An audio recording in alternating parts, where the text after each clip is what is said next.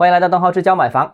最近一段时间啊，关于预售制度的讨论很多，有一种声音认为应该尽快取消预售制度，降低这种停工停贷对贷款者的影响啊。这个到底可不可行呢？接下来我们跟大家讨论一下啊。首先我先给结论啊，这个马上取消预售制度肯定是不可行的，烂尾项目可能会因此而暴增啊，所以这个制度肯定会延续一段时间。为什么这样说呢？因为部分停工的项目现在为什么全国这个比较普遍？那归根结底就是房地产企业资金紧张所造成的。那如果他有钱，他就不会烂尾了。那所以是因为资金的原因。但如果说现在强制实施现房销售，不能再预售了，那这些呃项目啊，那肯定是不可能再销售了。如果不可能再销售的话，就不可能通过回收资金，然后再支持其项目的继续建设。那没钱，那就更扛不下去了。那以前呢，一百个项目，开发商如果有钱的话，就一百个项目都能正常施工。那现在呢？一百个项目可能只有八十个正常施工，资金不够嘛？那有二十个就停工或者磨洋工了。那在这种情况之下，如果你说再断它的预售资金的话，那停工项目可能就不止二十个，可能三十个、四十个，可能会更多了。所以啊，如果现在贸然停止预售制度，那只能会让这个更多项目陷入烂尾，甚至是。之前已经停工的项目复工是遥遥无期啊。第二个呢，就是大家可能想都没想过的，开一个脑洞啊，原来预售制度是有助于降低房价的。哎，你先别着急反驳，为什么？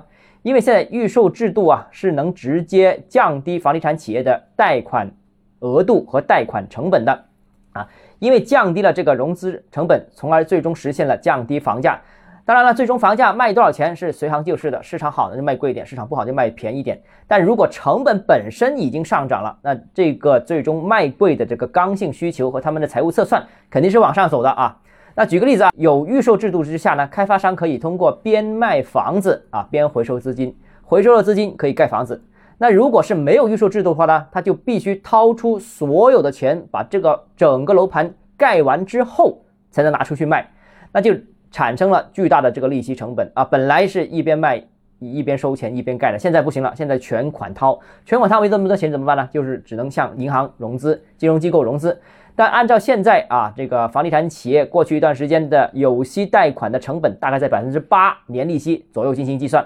你想想，如果一个项目从拿地到最终建成交付使用需要三年左右的时间，那三年每年百分之七的利息。总共多了百分之二十一的总体利息，这是整个项目的总体成本提高了百分之二十一，那非常厉害了。别说百分之二十一，哪怕是百分之十一，这个很多客户也受不了。你要知道，你现在找很多开发商老总给你打折优惠，那最多给你打个九八折啊，你已经很高兴了。如果说来个八九折，甚至是七九折，那很多人就呃乐翻天了。其实本身预售制度就是起到了降低融资成本的这样一个作用，而房地产成本构成当中。第一位是地价，第二位就是融资成本。如果融资成本增加这么多的话，那我相信房价上涨这么多，很多人都受不了。所以本身预售制和现房销售各有利弊。现房销售大家都都知道，一一手交钱一手交货啊，好处是看得到的。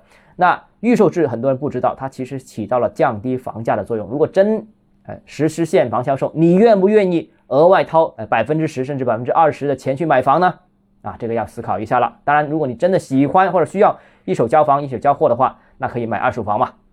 好了，今天节目先讨论到这里，明天还有一些其他的开脑洞的内容，我们明天继续。如果你个人购房有其他疑问想跟我交流的话，欢迎私信我或者添加我个人微信，账号是将买房六个字拼音首字母小写，就是微信号 d h e z j m f。我们明天见。